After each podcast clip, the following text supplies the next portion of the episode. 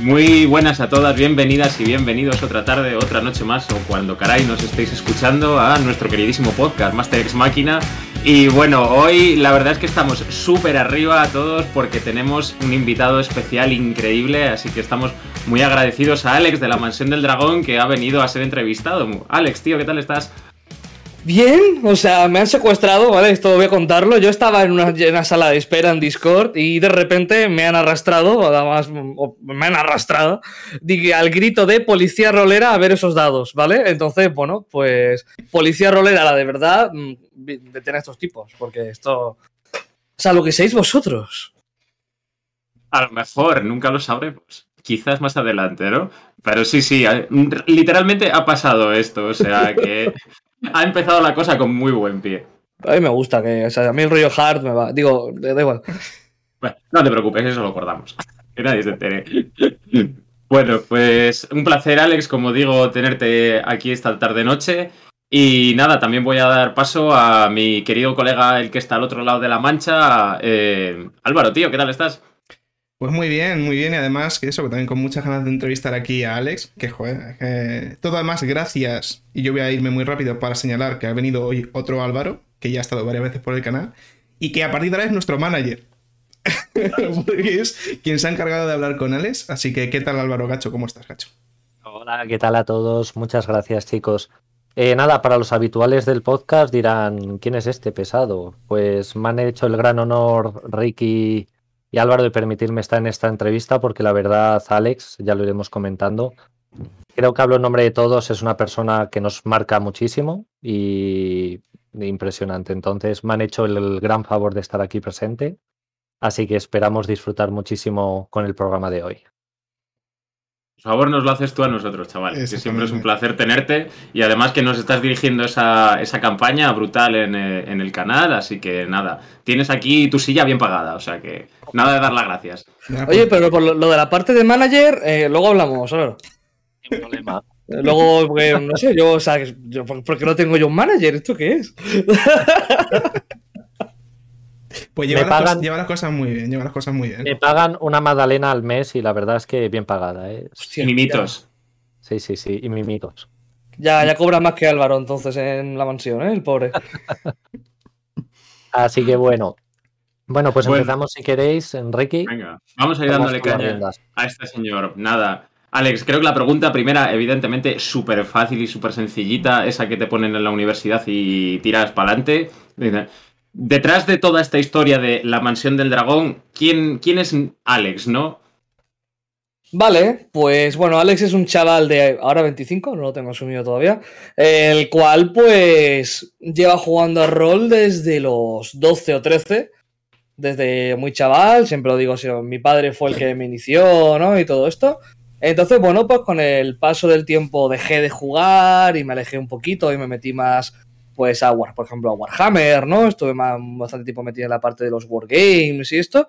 Y bueno, pues hace. Realmente, bueno, estuve unos años estudiando fuera, en Granada, a un grado superior y tal. Y, allí dije, tío, ¿y si volvemos a jugar al rol con mi grupito de siempre? Y pillé ahí de quinta, me pillé ahí los tres libros, me hablaron mis 150 euros como un campeón. Ahí bien, bien pagados, ahí no, estaba la caja esta la de tres, vez que te ahorras un poquito, ni después, nada, nada, ahí fue, toma, ahí y nada, pues me arranqué a jugar con los colegas de toda la vida y de ahí, pues, cuando entré a la universidad, pues, conocí a un grupo de gente muy apañada y dije, tío, vamos a jugar la partida. Y luego dije, tío, somos todos audiovisuales, ¿por qué no lo grabamos? Que esto no lo hace nadie. Y luego resultó que lo hacía bastante gente. Entonces, bueno, pues yo es eso, ¿no? Yo creo que siempre el perfil, el quién soy, pues soy el freak, yo creo que siempre he sido el mega, el mega friki de la clase. Yo siempre recordaré que en el colegio fui el primero en llevar una camiseta friki y la gente como que lo miraba como con admiración y asco al mismo tiempo. O no, a uno con admiración y otros con asco más bien, Y a partir de ahí, pues he sido un poco el, mi perfil, ¿no? Y luego, pues, he derivado mucho el mundo de visual, que es la, como mi, mi pasión, creo. Eso sí, yo creo que te he pasado entonces como a, muchos, o prácticamente quizás todos los que estamos un poco en este mundillo, ¿no? Que al final siempre éramos los geeks de la clase, lo que tú dices, los que nos molaba el rollo de Star Wars, el Señor de los Anillos a claro. Sí. O sea, te imagínate, o sea, yo cumplí todo el perfil, ¿no? O sea, Yo, eh, bueno, crecí más o menos, pero gordito, con aparato y con gafas, ¿vale? Con eso, con camisetas frikis. O sea, yo era, yo era el friki, o sea, aquí no había otra, ¿no? O sea, esto. 100% identificado. Me Claro, es, es una putada. O sea, eh, eh, es doloroso de tener que decir, no, bueno, claro, es que yo, pero bueno, mira, ¿qué le vamos a hacer? hay, Tenía ese- está. tenía ese perfil y, tío, yo iba como yo iba, yo fui al. co- En el colegio llamaron a mis padres para decirles su hijo está jugando a rol en el recreo, ¿vale? O sea, eso pasó. Yo me llevaba el libro, la llamada de Tulu en la mochila y hacíamos impros en plan de, venga, 20 minutos. Pobrecito el libro de Tulu, ¿cómo está? Imagínate con los batidos, con los zumos, con los bocadillos, o sea, que un desastre. Entonces, bueno. Crack. Qué Pues si, crack. si, si así era de chaval, pues de mayor, pues imagínate, ¿sabes? Pues Eso over 9000. Claro. Sí, sí. Eh, la siguiente pregunta también muy facilita, también 0.25. Pero para que cuentes un poco a quien esté muy perdido, porque tiene que estarlo, pero ¿quién forma exactamente la mansión del dragón? ¿Cómo ha crecido y un poco qué proceso habéis seguido a la hora de crearlo, ya que habéis El marco teórico, ¿no? Esto, esto es el, marco, teórico, esta ¿verdad? es la referencia. El comentario de texto de filosofía. Vale, me gusta. Pues mira, la verdad que la pregunta de quién forma la mansión es difícil porque ha sido una cosa un poco, pues se ha ido moviendo mucho con el tiempo. Pero bueno, empezó, como digo, con mis compañeros de clase de la universidad, que éramos un montón, y hicimos dos directos en físico, que o se- hay una frase que la gente recuerda mucho, que es, este canal se jugará en directo y no sé qué, en físico. Dos semanas después llegó una pandemia global y nos hizo jugar online, ¿no? Entonces, bueno.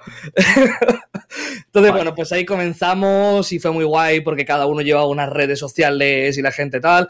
Pero bueno, llegó la pandemia, la gente se separó un poquito, ya cada uno iba un poquito más a su bola, nos fuimos quedando menos y entonces para mí el núcleo duro de la mansión a día de hoy son desde luego Álvaro, Álvaro Danurrol, que es mi, bueno, es que nos llamamos hermanos de otra madre prácticamente, somos dos tíos que nos queremos muchísimo, nos hemos visto en persona por primera vez hace dos semanas, que es para matarlo el cabrón, pero bueno, que le cuesta salir de su casa. También que vive en Portugal casi, entonces claro, eh, se está cómodo por lo visto.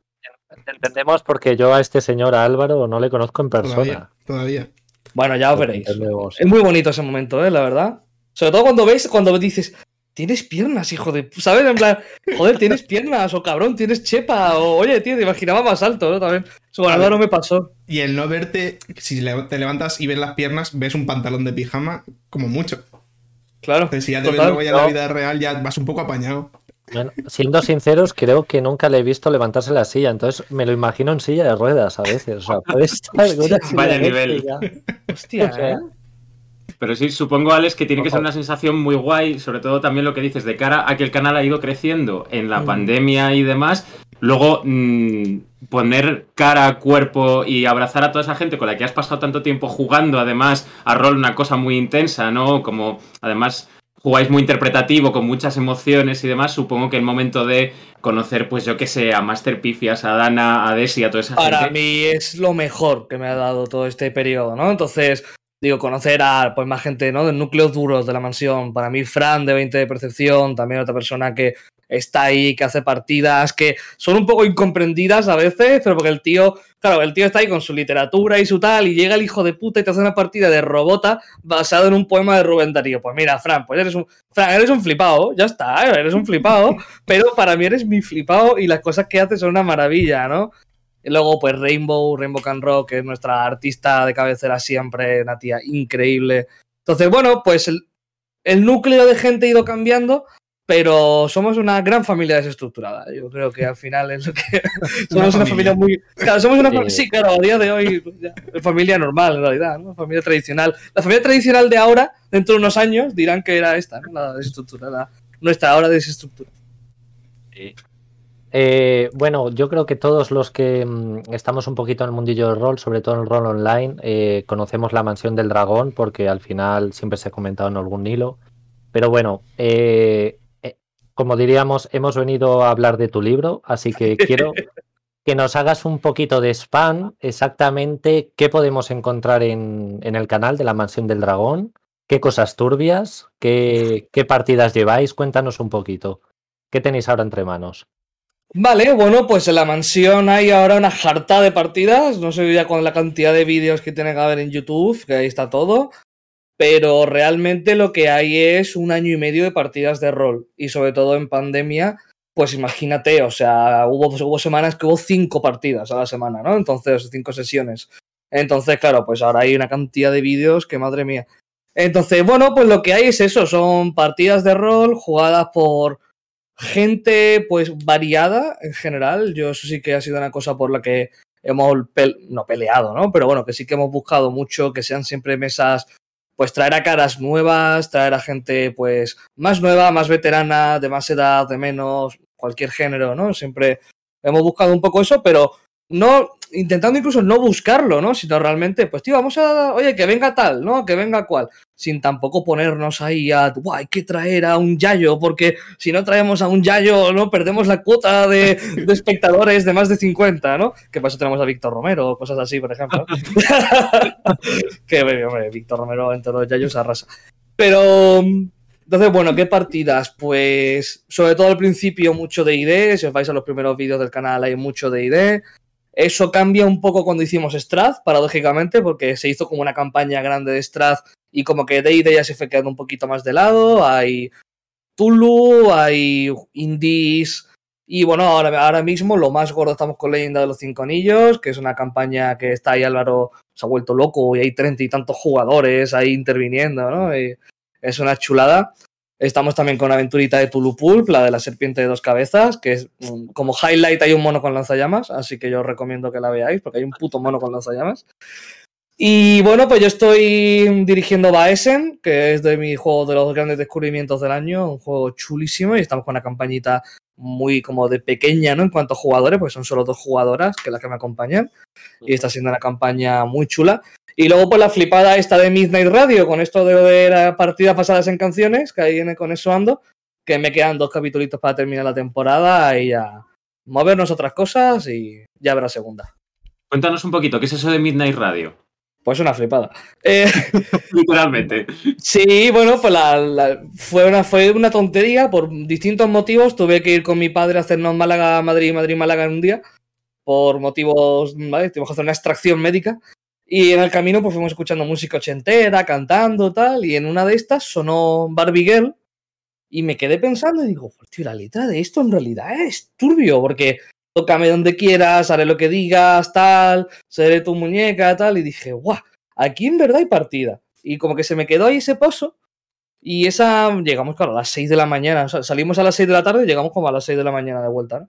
Y al llegar, me acosté y a la mañana cuando me desperté, fue un poco así, dije, espérate. Y me puse a darle vueltas y dije, guay, si mezclo esto con Bioshock y si ahora le meto esto y no sé qué, y si hago todo partidas relacionadas. Entonces, bueno, pues Midnight Radio son one shots eh, de uno a uno, menos una de ellas que han sido con una pareja, que en las cuales lo que hago es coger la letra de una canción y usar esa letra como si fuese la semilla de una aventura. Entonces, pues Barbie pues la letra va de una cosa, pues venga, vamos a retorcer esta letra, vamos a darle una vuelta un poco turbia y convertirla en una partida. Barbie fue la primera que se jugó y básicamente es un drama sobre el cuerpo y la propia esencia de lo que es un ser vivo. Y, bueno, pues se nos fue un poco la olla, ¿no? Y de, ahí ya pues hemos hecho Somewhere Over the Rainbow, hemos hecho Toxicity de System of a Down, hemos hecho eh, bueno, una de Break, de Imagine Dragons, que es más, más, nueva. Y así como highlight también así reciente, yo creo que está la de Mi carro me lo robaron, que llamó bastante la atención, porque cómo se hace una partida de Mi carro me lo robaron, aún no lo sé. Tirando para adelante. Y la gracia es eso, que están todas, al menos esta primera temporada, todos los capítulos están conectados en cierta medida. Entonces, pues se hace referencia a una marca que aparece. Entonces, tiene ese puntito Black Mirror, porque además todos los capítulos van sobre tecnología en cierta medida. Entonces, pues aparece una marca nombrada que luego es importante aquí, o un personaje, aunque sea 100 años después, pero de alguna manera está relacionado. Entonces, bueno, es un proyecto muy chulo y donde me queda un poquito atascado ahí, me queda el capítulo 7 que lo tengo que resolver y el 8 lo tengo pensado, pero el 7 se me ha quedado ahí que no sé qué voy a hacer todavía. Bueno. Guau, qué pasada. Bueno, pues, yo qué sé, las cosas que solo ocurren a uno, pues, pues eso, en un viaje muy largo. Pero bueno, sí, va a haber segunda temporada, que eso ya está, lo, lo, puedo confirmar, porque me queda cosas por contar y además esto es casi exclusiva, pero. Uy, uy, uy, uy. y Dale, es dale. Casi, casi exclusiva mundial, no puedo, no puedo decir mucho, pero bueno, igual Midnight Radio se puede ver en papel en algún momento del año 2022. Uf. Oh. Ojo. Así que mi idea es- ahorrando. mi idea es usar la segunda temporada como campo de pruebas de un sistema y tal, así que puede que se vea Midnight Radio en papel en 2022. Lo cual Bueno, me hace bueno. mucha ilusión, la verdad. Notición gordo, ¿eh? Alex? Sí, sí, sí, esto en directo no lo he dicho todavía, ¿eh? Así que a mí es que me gusta cuando me hacen una entrevista o cualquier cosa, que, joder, tío, porque yo hago entrevistas también de vez en cuando, ¿no? Últimamente menos, pero me gusta mucho el, la- el hecho de como guardar cositas, ¿no? Para los sitios al que vas y decir, pues mira, vamos a hacer no sé qué partida que aún no hemos anunciado, ¿no? Y tal. Entonces yo creo que siempre mola ir a un sitio y decir, pues mira, pues cuento esta, aunque sea una tontería, ¿no? Pero yo creo que está guay. Sí, sí. Sí, eh, al fin. Es como un regalito que tú das a, a todo esto, ¿no? Ya que vosotros perdéis vuestro tiempo hablando conmigo, pues por lo menos. Bueno, perder el tiempo, vamos, en fin. Collejón, que te lleva. Yo solo digo que por mucho que digas que Rubén Darío y tal de Fran, bueno, Sí, Midnight Radio. a ver, sí. a ver, ¿eh? Sí, sí, sí, sí, sí. O sea, yo hasta Midnight decía, Frank, eres un flipado. A partir de Midnight, y sobre todo con mi carro me lo robaron, yo dije, estoy empezando a llegar a tu nivel, Frank. O sea, yo lo malo es de juntarme con él. sé que juntitos. es- claro, es el problema, como nos juntamos, pues claro, nos influenciamos mal. Eh, hace poco habéis subido un tráiler de lo que va a venir un poco en esta segunda temporada.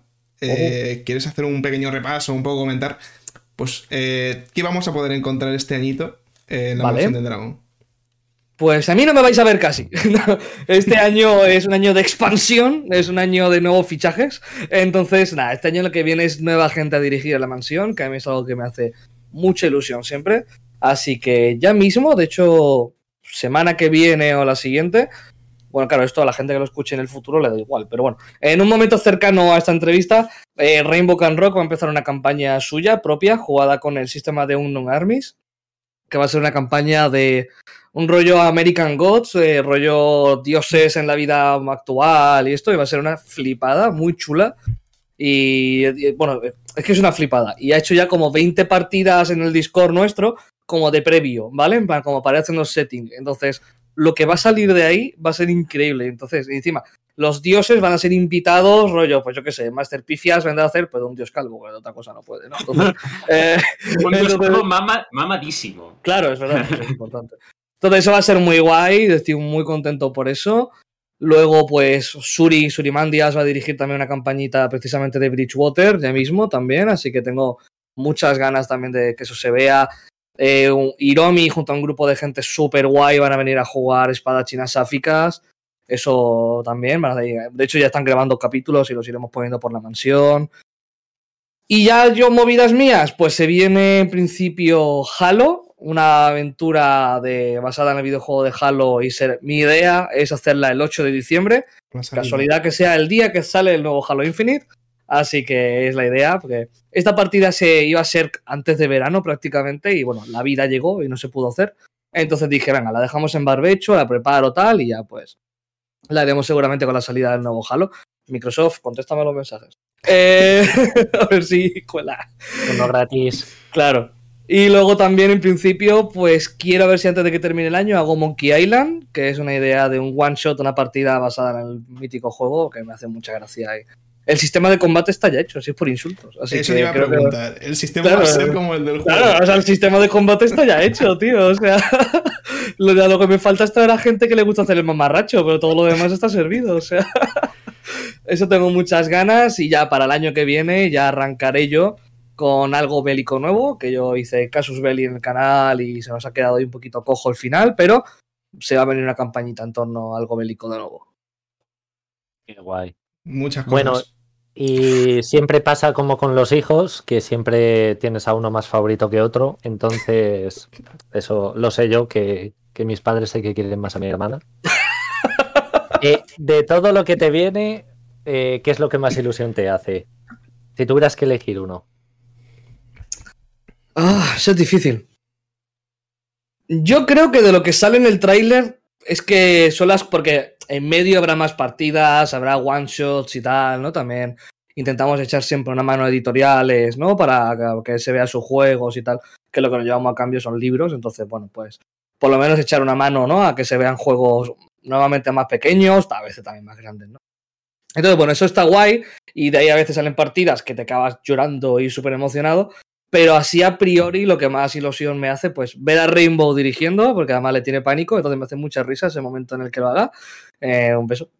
pero me hace mucha ilusión ver cómo llega al primer directo y va a haber probablemente bastante gente esperando para verlo, porque la cabrona, claro, ha hecho 20 partidas en privado engañando todo el Discord, entonces claro, ahora hay una expectación por la campaña que no te pongas nerviosa con todo lo que te estoy diciendo, pero es la verdad. Así que tengo muchas ganas de ver ese momento de pánico, la verdad.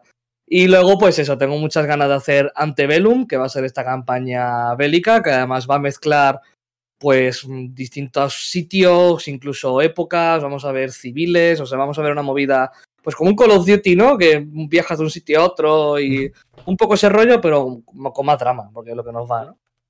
Y luego con Álvaro estamos planificando una cosa para el año que viene, conjunta, que también me hace mucha ilusión, aunque tengo que leer mucho texto para ello. Porque ah, es que no, no te sabes el lore, eh, no sé qué.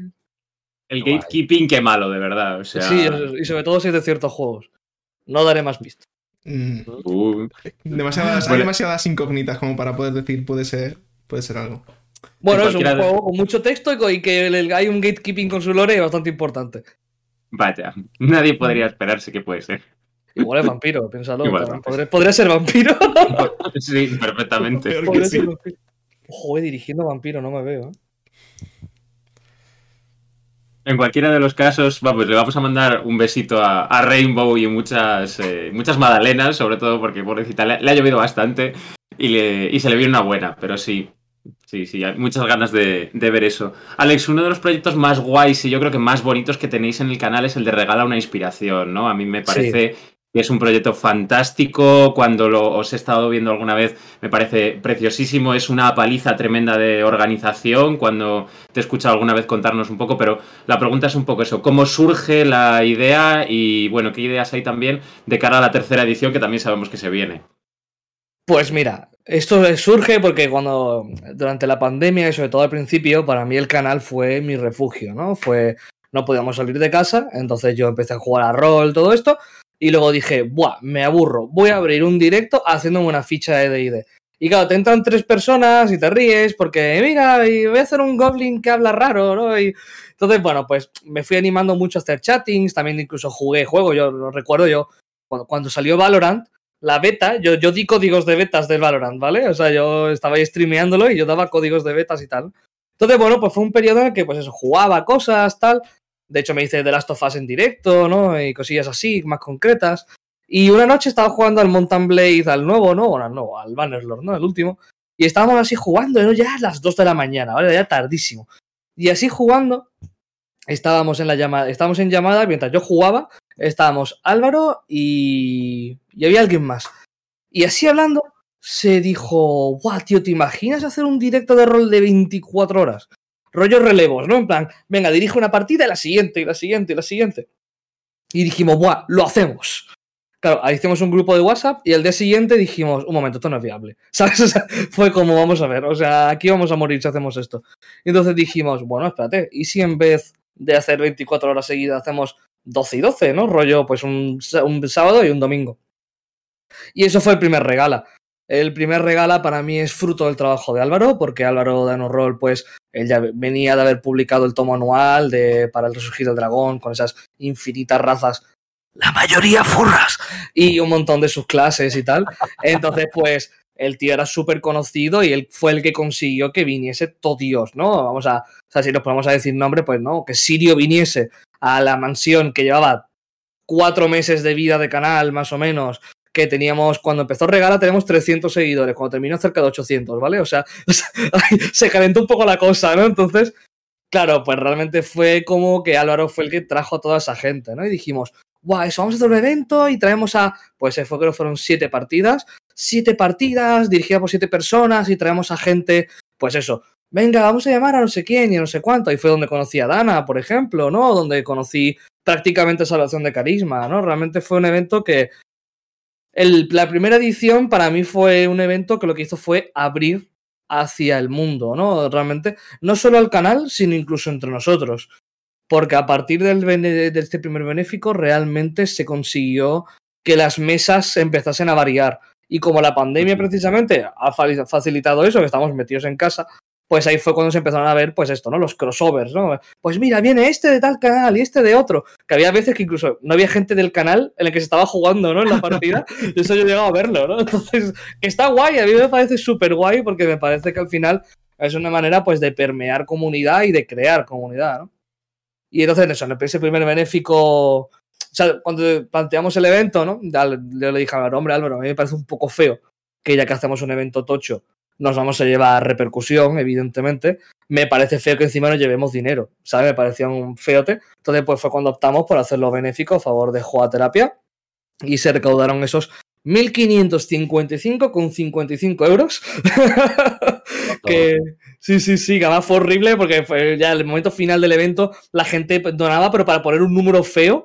Y ya cuando llegamos a ese número dijimos, ya está, se acabó, cerramos los teléfonos. Y bueno, pues el segundo año, pues fue el doble. O sea, dijimos, eh, durante este año hemos conocido a mucha gente. Si hacemos solo siete partidas, es que no viene nadie. Entonces, venga, hacemos el doble de partidas y charlas y dos fines de semana y hasta las tantas. Y nunca más.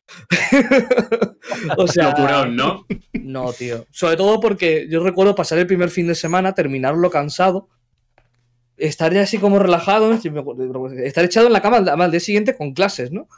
Estar así echado y decir, hostia tú, que el fin de que viene otra vez.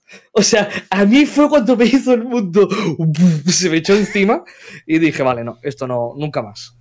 Os imagino como a los chinos preparando selectividad con un gotero de aminoácidos en vena para no levantarte, una palancana para no ir al baño. Ahí. ¿Se, puede, ¿Se puede decir cocaína en este canal? Sí, Puedes decir lo que quieras. Me faltaba, me faltaba hacerme un Scarface. O sea, me faltaba aquí, ¿sabes? Hundir la cabeza en farlopa y decir, venga, chicos, seguimos por los niños, ¿sabes?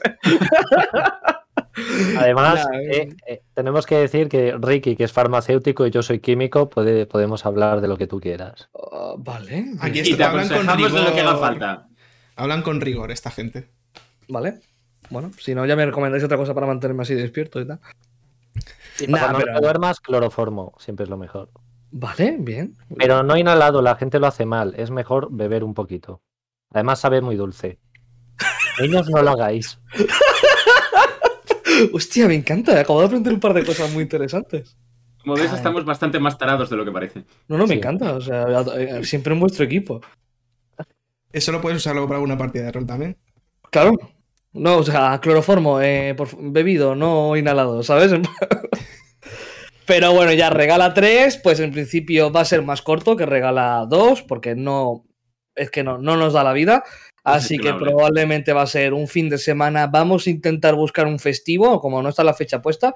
A ver si pillamos un viernes festivo, un lunes festivo y así. Pues estirar, ¿no? Un poquito más, porque es que 7 partidas a mesas de 4 personas son 28 personas, tío. Y es que eso no es nada, tío. Es que no, no, no viene nadie de la gente que nos gustaría poder traer. Así que intentaremos hacer eso. Me han hecho una propuesta a unos esbirros de intentar hacer también por la noche, hacer 24 horas. Bueno, ya, ya lo veremos, pero bueno, ¿qué es lo que se puede esperar? Pues partidas con gente de la comunidad en general, con quien podamos y queramos traer.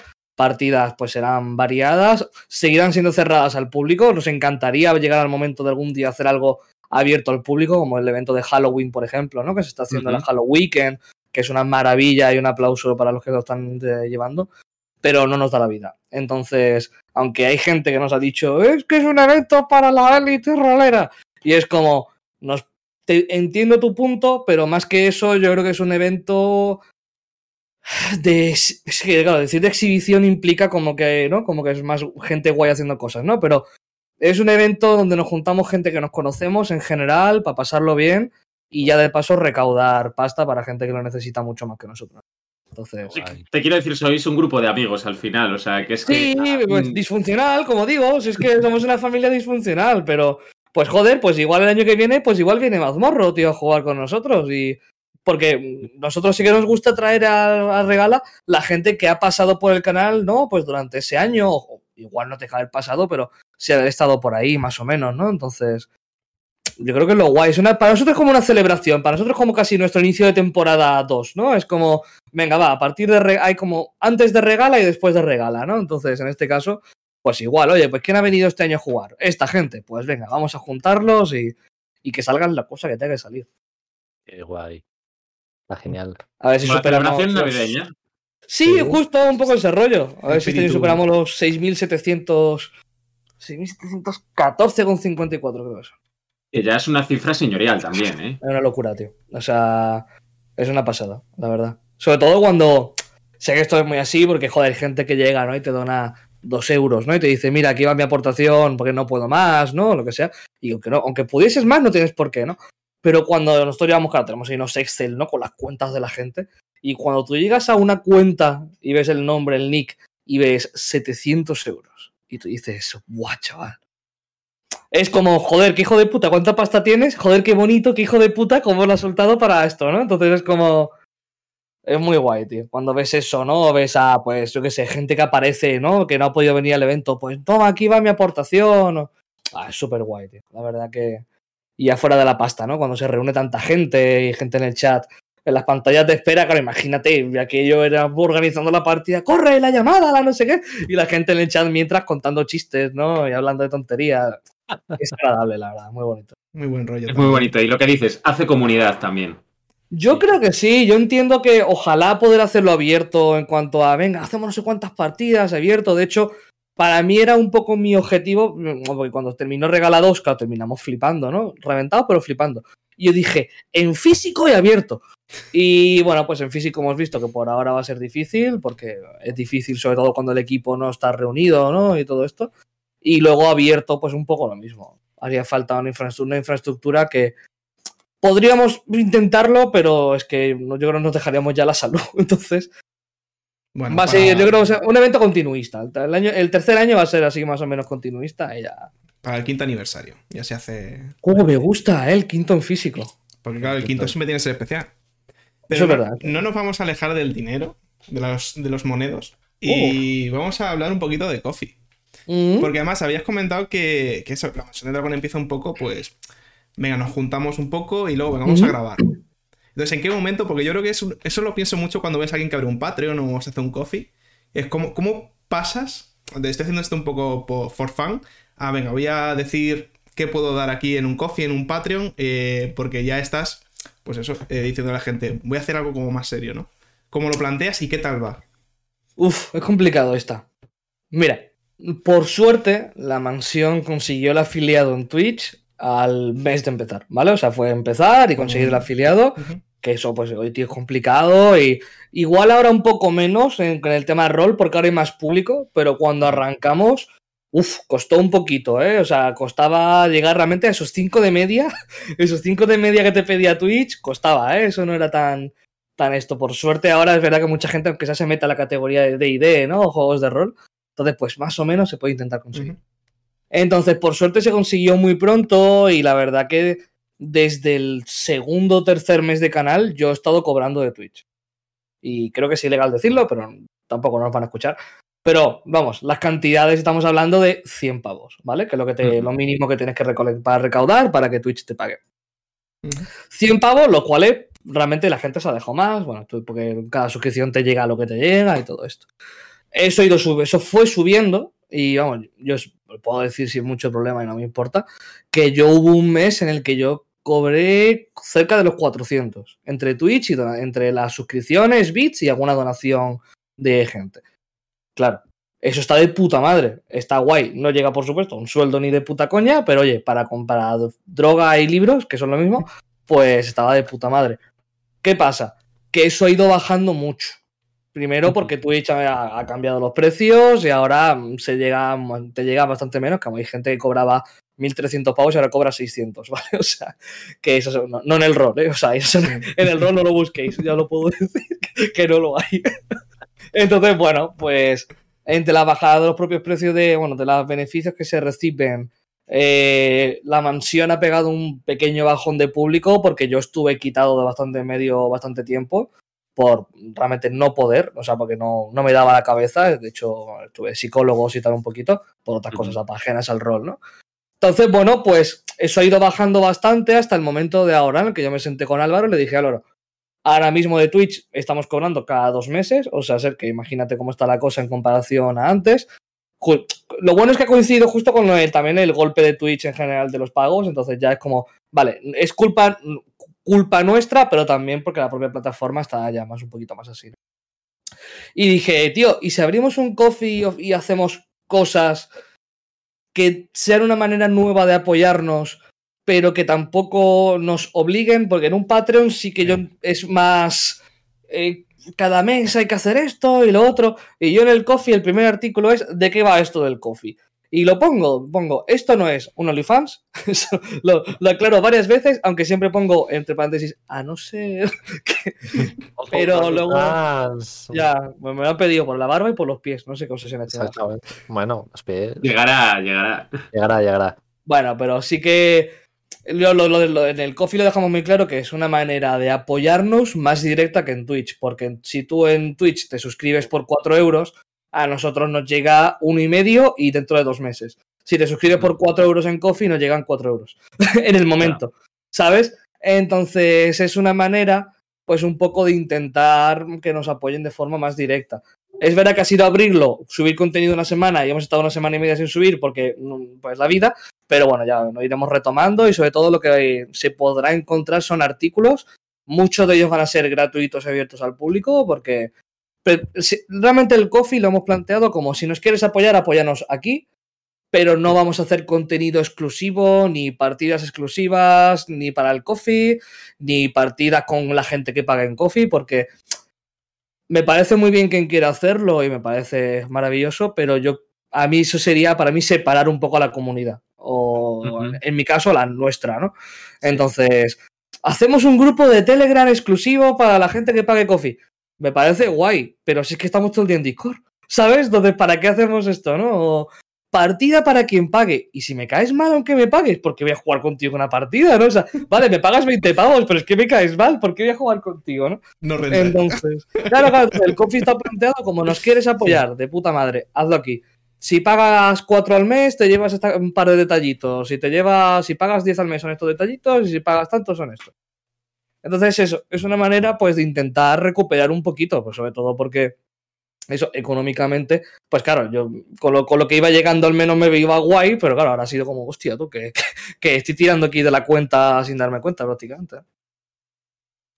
Sí, además que al final no deja de ser todo intentar un poco invertir en el canal, ¿no? En mejorar equipamiento, etcétera, etcétera. Entonces, bueno, al final eso tiene que A ver, que uno también come, ¿vale? O sea, hablemos de esto. Evidentemente, porque, evidentemente.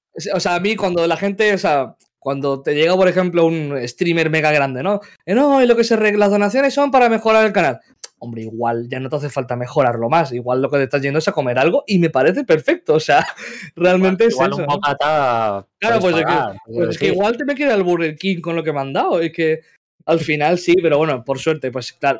A mí, por ejemplo, hay una cosa que sí que me gusta, que es quien viene a dirigir a la mansión, porque dedica su tiempo al final y está en ello. A, los jugadores es más difícil, pero al menos a la gente que dirige me gusta tener un detalle con ellos, regalarle el libro, por ejemplo. Entonces, hay veces que las editoriales no lo ponen. Vale, pues yo te compro el libro. O, por ejemplo, Álvaro, ¿no? Álvaro, tío, estás dirigiendo de idea a muerte, tío. Te compro el bolo, ¿sabes? O sea, tenlo en físico, en español, en tu puta casa. O tal persona, pues Fran, dirigió Robota. Fran, te compro yo el Robota y te lo llevas tú porque entonces, bueno, son gastos. Luego, esto son cosas que en, el primer artículo de Coffee lo, pongo, ¿no?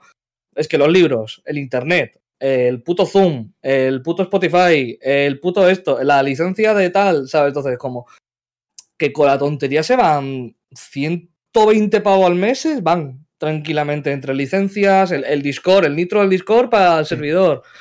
Entonces, como, bueno, pues Vamos a intentar, aunque sea, recuperarlo para no perder pasta, ¿no?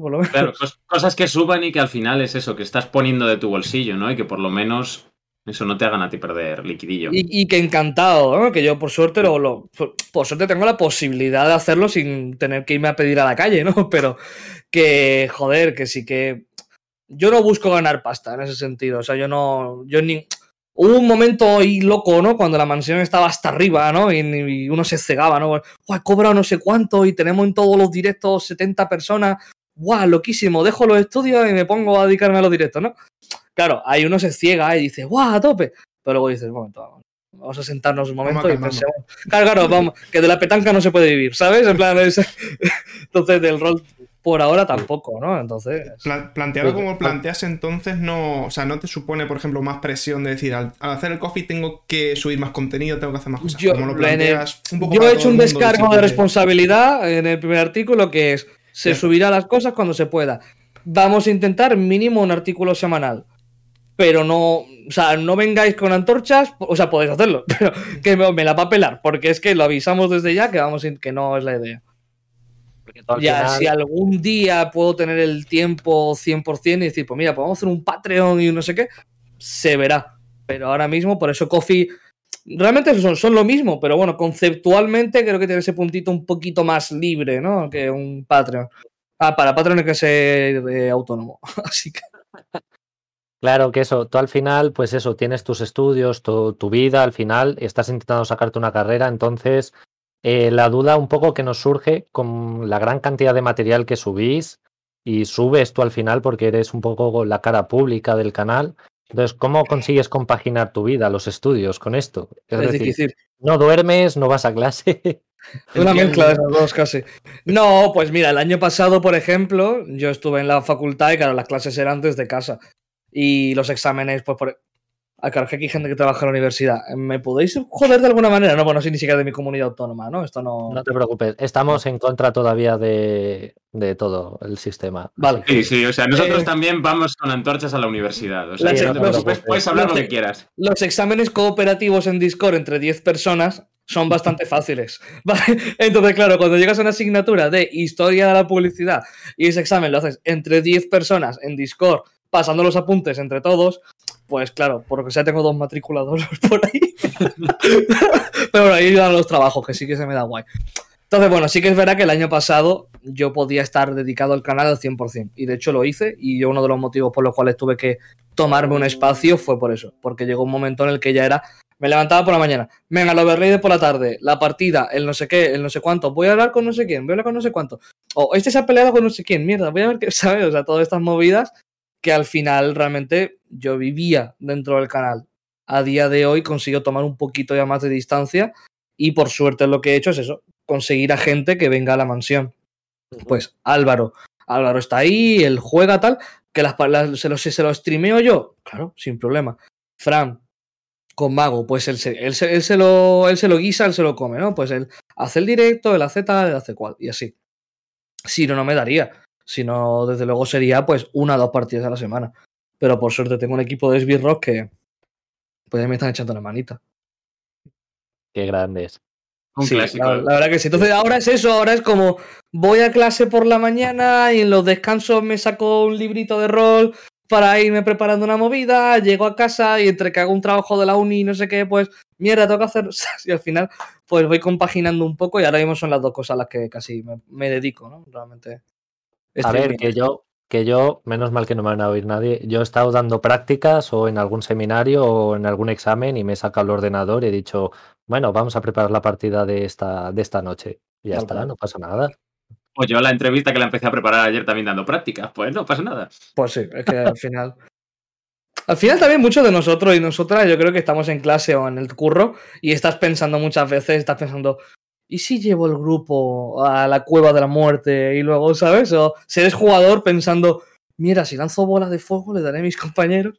Yo creo que muchas veces nos llevamos cosas a otros sitios y cuando podemos los sacamos en plan... Tenemos un chico que juega a veces con nosotros, Raúl, desde aquí un abrazo. al- Nos salió bien a pesar de haberlo cambiado por una silla, lo dice mi pareja eso. ¿Vale? Eh, es un chico que está haciendo el TFG, yo lo tuve de alumno, y queda con su profesor de TFG a las 10 de la noche para hacer las tutorías, pero es que se ponen a hablar de rol, o sea, Claro. que al final no avanzan. Es- y al final, o sea, ti- tienes un alumno, tienes un profesor que coincidís en el rol, pues vamos a hablar de rol, ya está, Claro. TFG, no pasa nada. Es algo que nos apasiona mucho y además yo creo que lo llevamos siempre como un poco por bandera, ¿no? También un poco por hacer apología de esto y de decir, joder, se juega y. Yo creo lo los, disfrutamos. los roleros somos testigos de Jehová.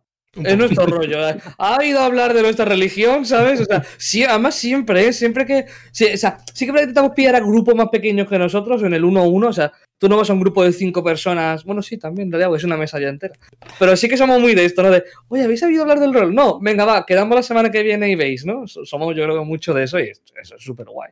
Un poco pasivo, ¿no? bueno, pero luego al final enganchamos a mucha gente, ¿eh?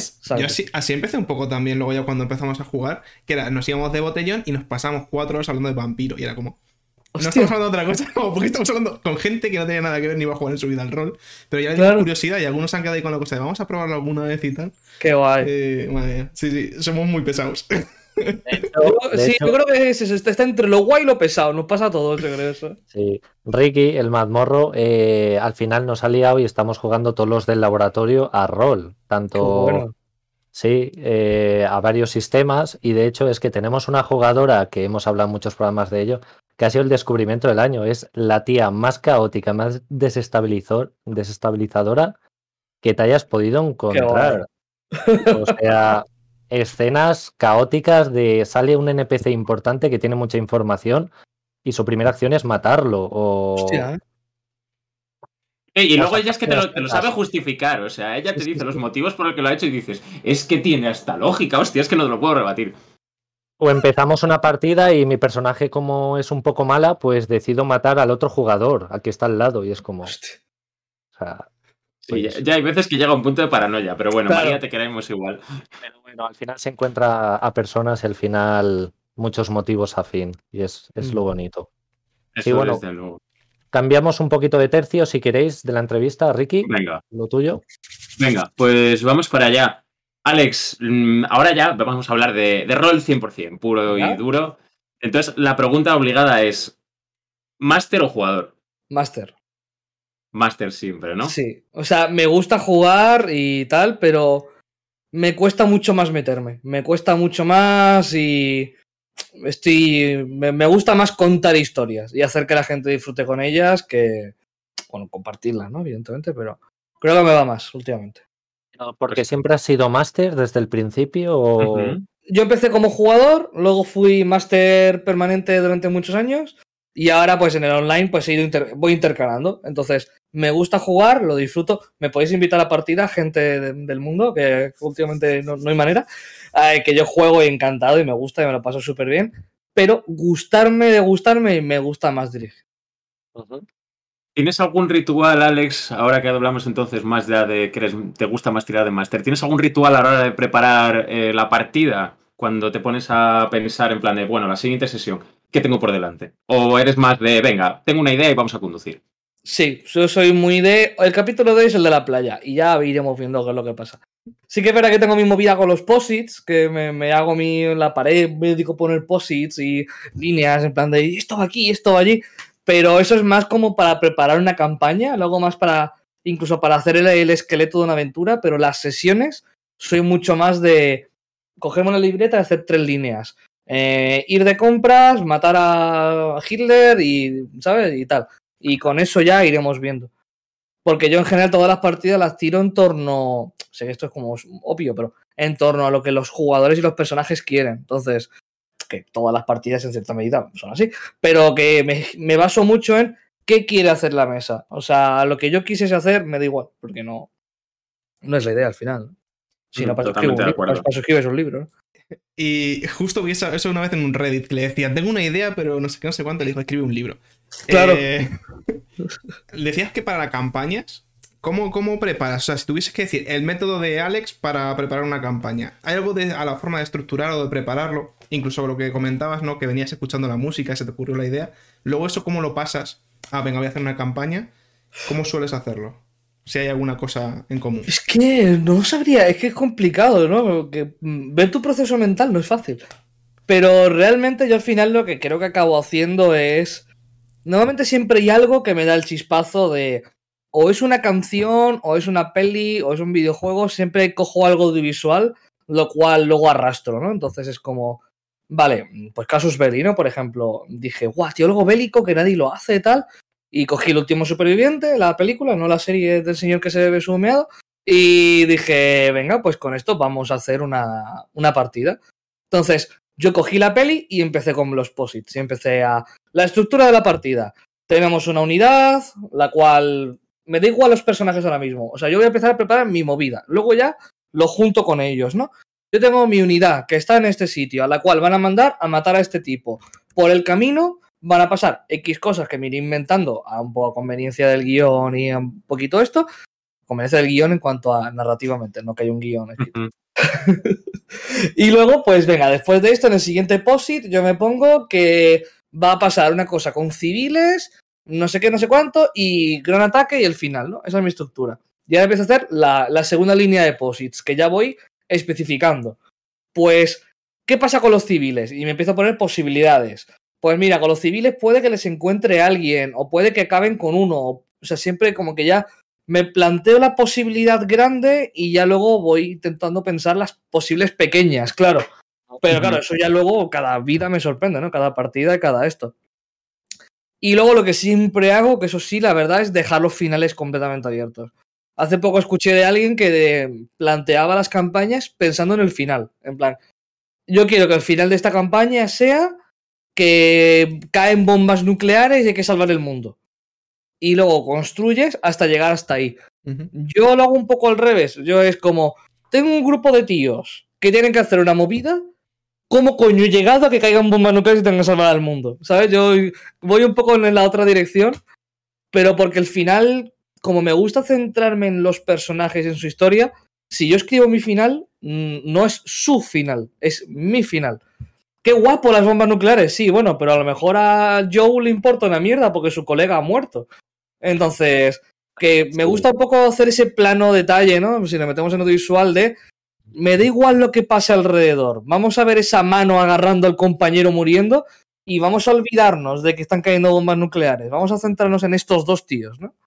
Me gusta mucho más ese planteamiento a la hora de pensar una campaña. Claro. Entonces, bueno, nos has dicho un poco que eh, obviamente te escribes tus campañas, tus cosillas. Entonces, eh, si te has planteado alguna vez ponerte a escribir narrativa, novela, algo basado en, en lo que vives en las campañas, plasmarlo en algún tipo de guion. De, de chaval lo hacía, pero se me daba muy mal.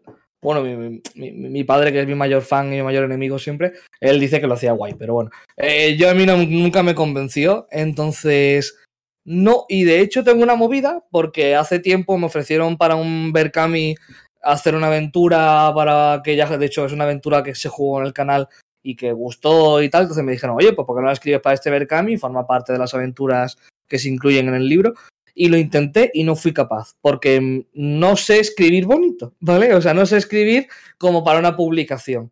Y claro, ahora estoy cojonado porque tengo que escribir un libro. Entonces, pues, bueno, va a ser un libro chico, pero vaya, estoy cojonadito. Entonces, no, nunca lo he intentado, ni tampoco me he planteado hacer un guion de audiovisual, por ejemplo, como para un corto o algo así. Porque muchas veces lo que jugamos en el rol ya, o sea, no sé, me cuesta muchas veces conseguir pensar en sacarlo fuera, ¿no? Mira que está Dragonlance, ¿no? Que son una partida de D&D o la cantidad de cortos y tal que hay basadas en partidas, pero me cuesta porque es una historia como que la veo ya tan ahí que en, en este medio que es el rol que me cuesta sacarla a otro sitio, ¿no? Sí, que es, más fácil quizás, bueno, como lo comentas, cogerte cosas de otros medios y hacer la transmedia hacia el rol que del rol para afuera, ¿no? Bueno, Al- Alex de la Iglesia se supone que sus películas, la mitad son trozos de partidas que ha jugado. Entonces el tío se ve que, o sea, se ve que se puede hacer. Pero mm, a mí me gusta mucho porque, yo qué sé, tío. Que, o sea, qué guay tiene que haber sido, pues, bueno, no vivir, ¿no? Pero joder, ser el actor, por ejemplo, de Black Hawk derribado, ¿no? Tuvo que ser chungo, no sé qué, no sé cuánto, pero hostia, meterte en ese personaje, en el decorado, tal. Qué putada que jamás voy a poder hacerlo, ¿vale? Entonces, porque la partida de rol para mí es como la manita más cercana de vivirlo, porque en un videojuego no llegamos a ese nivel, ¿no? Entonces, como, Buah, yo quiero vivir Black Hawk derribado. Bueno, podemos hacer una partida de Black Hawk derribado. ¿Que sale muy parecida a la peli? Bueno, pero es que luego no sale parecida a la peli, porque es que he hecho eso, he hecho El último superviviente y Lágrimas del Sol. ¿Y pasan cosas parecidas? Sí. Pero luego cada jugador de repente te llegan y te matan al niño, ¿sabes? Y dices, hostia, qué hijos de puta, me acabas, o sea, me acabáis de girar completamente la trama, ¿no? Sí. Y luego tú, te- y luego tú le metes tus toques, ¿no? Entonces, yo animo a la gente a que, tío, si os gusta un anime, hacer una partida de D&D basada en ese anime. No te digo que cojas el universo, te digo que cógete la trama de ese anime y juégala en una partida de rol. Cambia cosas, cambia no sé qué. Intenta que la gente con la que juegues no se lo haya visto. Eso ayuda también, ¿no? Claro, de hecho, eso hace que sea todo más guay, ¿no? Porque si haces una partida bélica en la cual la gente no ha visto la peli, dice, ¡Hola, qué guay, qué innovador! Y como, no, mira, todo esto está en esta peli ya, o sea... Me... Pero os la veis y echéis la comparativa, ¿no? Al final Claro. siempre se está copiando de una manera u otra de uno u otro sitio. Es muy difícil ser original. Entonces aprovecharlo a favor. Yo es que yo, yo es que sentido yo lo digo directamente, es como yo cuando hice Casus Belli dije, esta partida está inspirada en esta peli, esta partida está inspirada en esta peli, o una partida que hice Hueco, dije, está inspirada, esa no era ya ni siquiera, no era tanto, pero en True Detective, ¿no? Pues bueno, yo, yo lo aviso, que está cogido de ahí, y oye, pues si, si los jugadores me pillan porque han visto la serie o la peli, pues mira, ¿qué le vamos a hacer? Pero, Coincido totalmente. De hecho, aquí en el canal eh, estamos eso, jugando una partida un poco basada en el, en el mundo del, del libro de vamos que publiqué yo. Ujú. Y eh, la verdad es que estoy disfrutando mm, mil veces más la partida, la estoy viviendo muchísimo mejor y más viva que, que cualquier novela que se puede escribir. Entonces estoy totalmente de acuerdo. Al final le das una vida a los personajes y tienes a tus personajes ahí. De hecho, estás jugando con ellos. Yo creo que no puedes hacerlo con todo, ¿no? Por ejemplo, vamos a jugar Star Wars, que se puede, ¿no? Pero venga, y tú vas a ser Luke o el equivalente, ¿no? Tú vas a ser Han Solo o el equivalente. Igual algo tan conocido y tan manido, ¿no? Ya tan mascado, Claro. igual ahí te dicen, oye, esto no nos está molando. Pero cositas así, pues eso, tío, pues mira, me he leído tal libro de fantasía y vamos a jugarlo, porque la historia es chula, ¿no? Y yo lo animo de verdad a la gente a que lo hagáis porque es que es una experiencia muy chula. Y tú como director, pues eso, tú ves las diferencias, ¿no? Que eso es súper divertido. De, Buah, es que aquí en la peli no hicieron esto, que hijos de puta. Claro, y es súper guay, tío.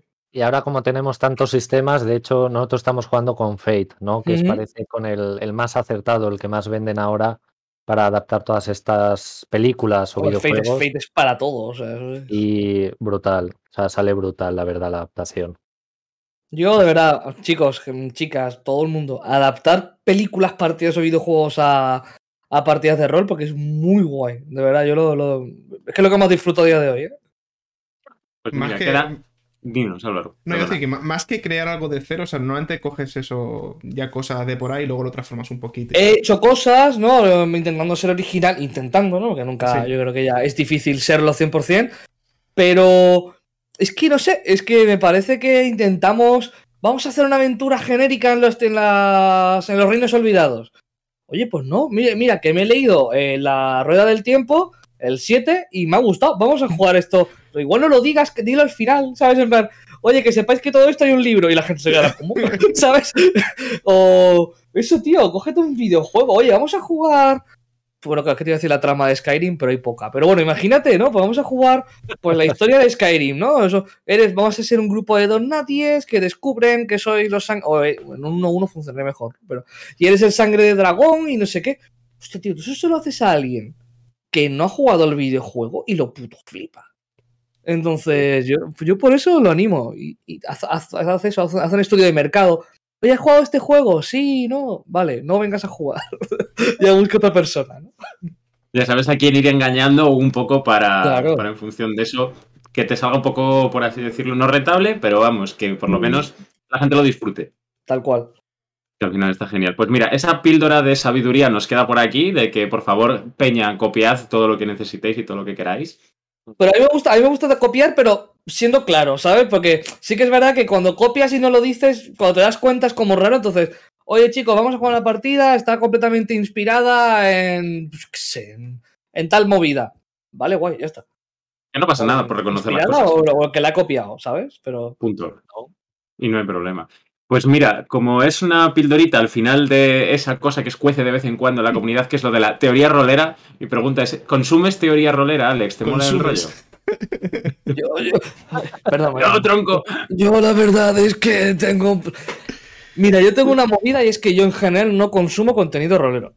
¿Vale? Al- Esto yo cuando lo hablo con gente, nos- yo creo que nos pasa a bastantes, pero yo no suelo consumir contenido rolero.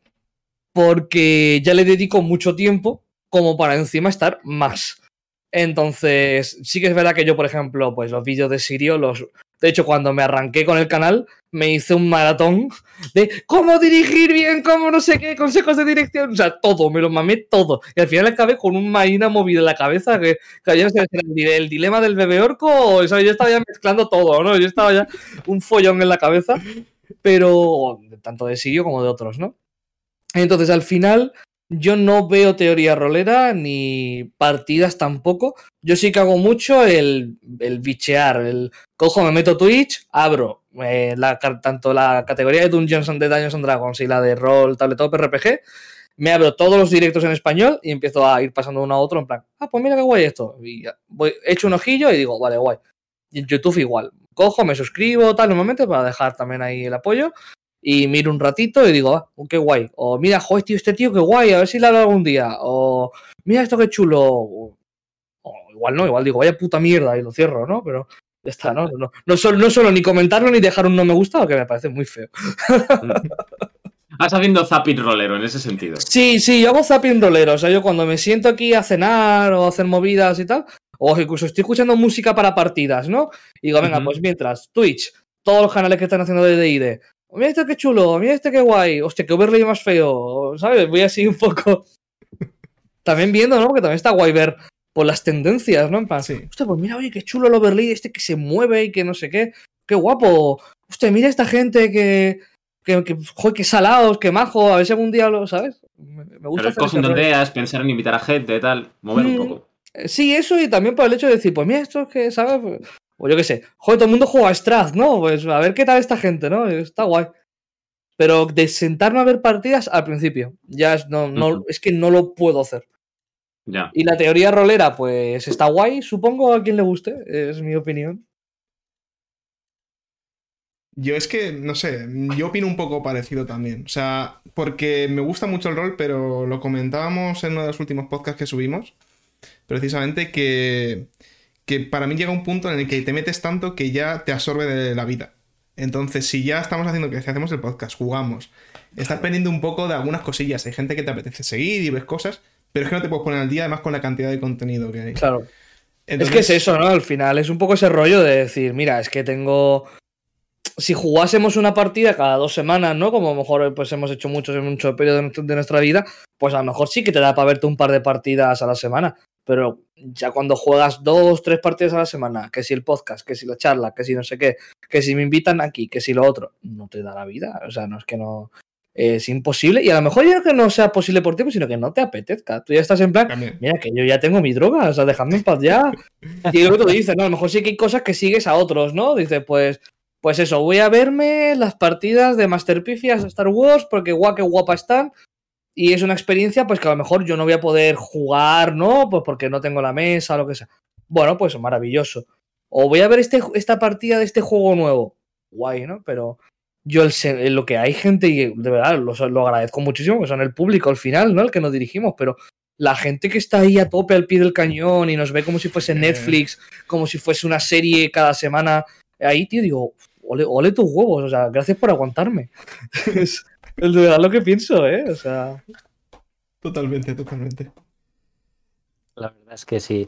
Bueno, entonces, Alex, eh, tú obviamente has dirigido y diriges mucho, obviamente.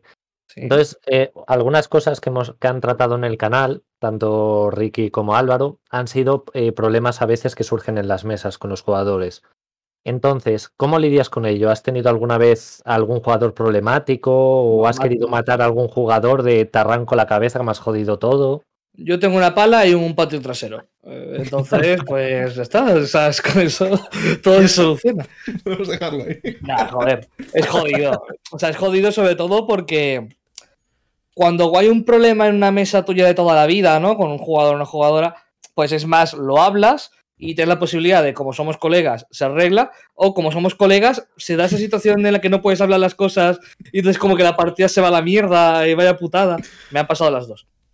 Cuando estamos en online con gente a la que no conoces realmente, con la que no tienes tanto contacto, es problemático. Yo sí que siento que es problemático y eso, pues Álvaro Dan Rol, por ejemplo, con la corte de invierno esta del 5A, pues le pasa, ¿no? De, pues mira, que estos jugadores, yo qué sé, es que somos 36 jugadores en esa corte de invierno, cosas así. Pues tío, hay dos que no se llevan bien, así que hay dos que no pueden coincidir. o no les gusta coincidir, ¿no? Si hay que hacerlo, pues se hace, pero no les gusta. Y es que estos dos son de Canadá, así que no pueden jugar cuando el resto de la gente puede. ¿no?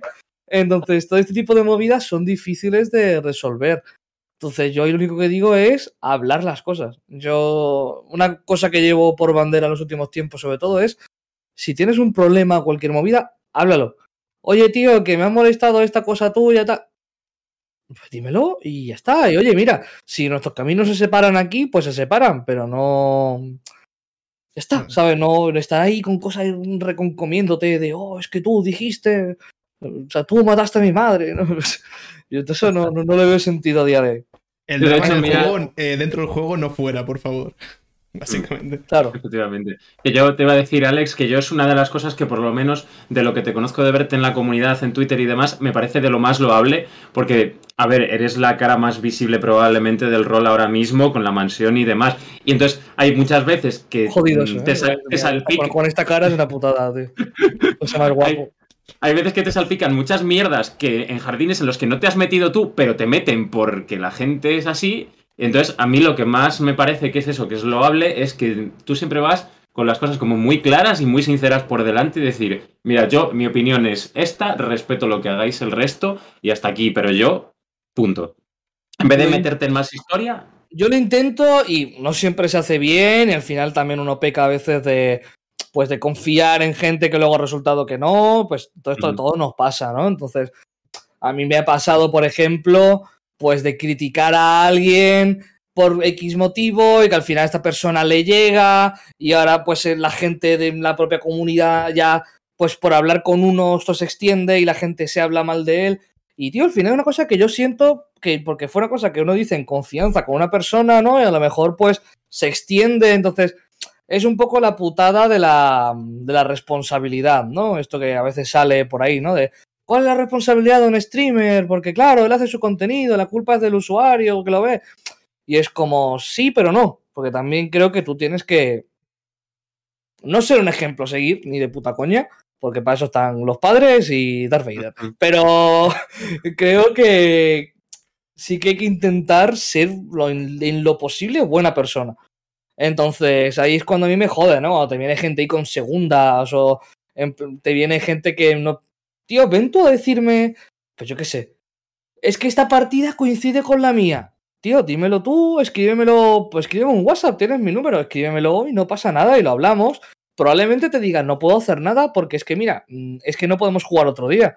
Pero bueno, quién sabe, a lo mejor puedo moverlo un- una horita y media para no coincidir contigo, porque sobre todo al principio de la pandemia, que no éramos tantos, yo esto lo hacía muchísimo.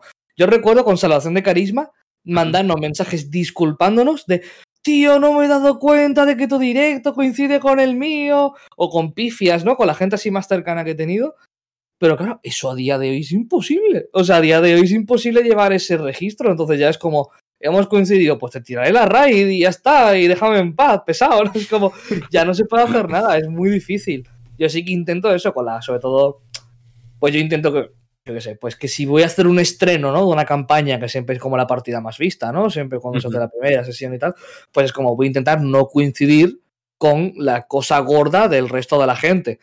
Pero lo intento. Ya a día de hoy no me voy disculpando con la gente de lo siento, tío, he puesto la partida mm, cuando vas tú por tu episodio 28 de tu campaña. Es que no, lo siento, somos mucha gente ya. O sea, la parrilla de programación cada vez va siendo una parrilla de programación, entonces no, no hay otra, ¿no? Entonces, cuando hay un problema, yo abogo por hablarlo, tío. Entonces, como, yo qué sé, bueno, si no te ha gustado esto que he hecho, ¿por qué no me lo dices en vez de poner tweets haciendo indirectas? No, es como, no, porque es que eso se lleva mucho, ¿no? El poner un tweet sin el arroba, eso es, vamos, es lo más, lo la más visto agresividad siempre, de Twitter, sí. Claro, no, yo, por ejemplo, yo, yo la liada más gorda que he tenido, más allá de, bueno, de la policía rolera, pero lo bueno es que eso fue muy light y la gente se portó Ujú. súper bien y fue un amor, porque más allá de un par de personas que dijeron algo, en general la gente se lo tomó full a cachondeo, pero yo tuve una gorda porque yo un día me levanté un sábado por la mañana con los huevos hinchados y con un examen al día siguiente o a los dos. Y eh, lo primero que hice al abrir el móvil fue tener una notificación de YouTube que era alguien echando, bueno, me echando mierda, no, eran siete cosas mal que habíamos hecho mal en el E5A. ¿Vale? Entonces era un mensaje que decía, oye, me ha gustado mucho la partida, me ha gustado mucho la partida, pero bueno, que sepáis que un samurái jamás haría esto, que no sé qué, que no sé qué, que no sé cuánto.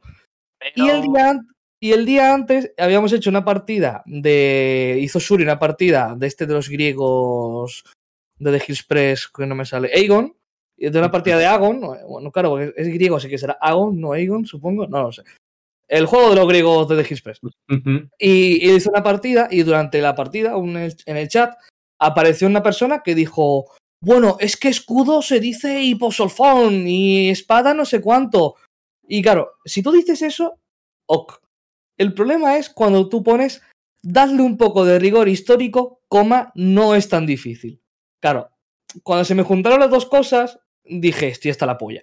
Y cogí y puse en Twitter las dos capturas con los, los nombres quitados y tal. Madre mía, la hora en la que hice eso. En Twitter, la cantidad de cuentas sin nombrar de. Porque el Yorika, el de las capturas. Ya me gustaría a mí tener las. Ya me gustaría a mí tener la mitad de las críticas que tú tienes. Cosas así. Y es como. Chavales, creo que estamos perdiendo el punto. Porque yo, en el, en el hilo que yo he hecho, estoy hablando de por qué tiene que venir gente a hacerme. No puse mansplaining, porque como soy un tío, pues no se me puede hacer mansplaining, ¿no? Pero el equivalente, o sea, el que venga un señor, porque además son siempre señores, porque siempre son, porque siempre somos nosotros, ¿vale? Porque, Mm, porque somos, somos los pesados y los que tenemos que venir a decir, oh, mira, es que, disculpe, pero te estás equivocando, ¿no? Es que espada no se dice así. Entonces, como, tío, yo hice un hilo hablando sobre por qué tienen que venir señores a decirme cómo jugar una partida. Y bueno, ahí ya eso. El llorica de las capturas, porque ya me gustaría a mí que me viese tanta gente. Y es como, pero si no estamos hablando de números, si lo que te estoy diciendo es por qué hacemos esto. Pues me incluía, porque yo creo que, por desgracia, la amplia mayoría de tíos, en algún momento de nuestra vida, podemos reconocer que alguna vez hemos hecho un, Buah, es que esto es así, o es que esto, en algún momento, de O sea- más chavales, menos, lo queramos reconocer más, lo queramos reconocer menos, en algún momento nos ha venido un tío, una tía, es que me da igual, a decirnos, ¡buah, me encanta este juego! Y hemos dicho, ¡buah! Pero seguro que no has hecho, ¿sabes? No te seguro no tienes el platino. En algún El momento, ego- y, y es, jodido nos recono- puede. es jodidísimo Queda reconocerlo. por arriba. Es jodidísimo reconocerlo, pero creo que tiene que formar parte del proceso de uno reconocerlo y decir, vale, ahora vamos a trabajar para no hacer esta puta mierda más. Sobre todo cuando lo vives es como, pero qué, qué incómodo que es que, o sea, no incómodo, es que es como, ¿por Y qué innecesario. Es que. Señora, suélteme del brazo, ¿no? En este caso, señor, suélteme del, del brazo. Que si quiere bolsa. Claro, claro, es como, o sea, gracias, o sea, el de, lo- el de las palabras en griego, es como, si no hubiese dicho el darle un poco de corrección histórica, no es tan difícil, bueno, pues era un señor un poco borde, porque era, es que no se dice así, se dice así. Pero bueno, a lo mejor el máster lo apunta, o a lo mejor no. Pero ya cuando metes ahí un poco la pullita, es como, hombre, pues igual me puedes dejar en paz. Ya se, se nota la mala intención, quizás un poco, ¿no? Y eh, el veneno. Y mira, seré, seré que soy bi- mm, intento pensar bien de la gente, pero muchas veces no creo que haya mala intención. Muchas veces creo que es una persona pues, que está en su casa, está viendo una partida y piensa, guau, voy a colaborar dando mi conocimiento. Pero es como, Juan, nadie te lo ha pedido, ¿sabes? En plan. Sí, que el formato Sí. a lo mejor tampoco está correcto. Sí.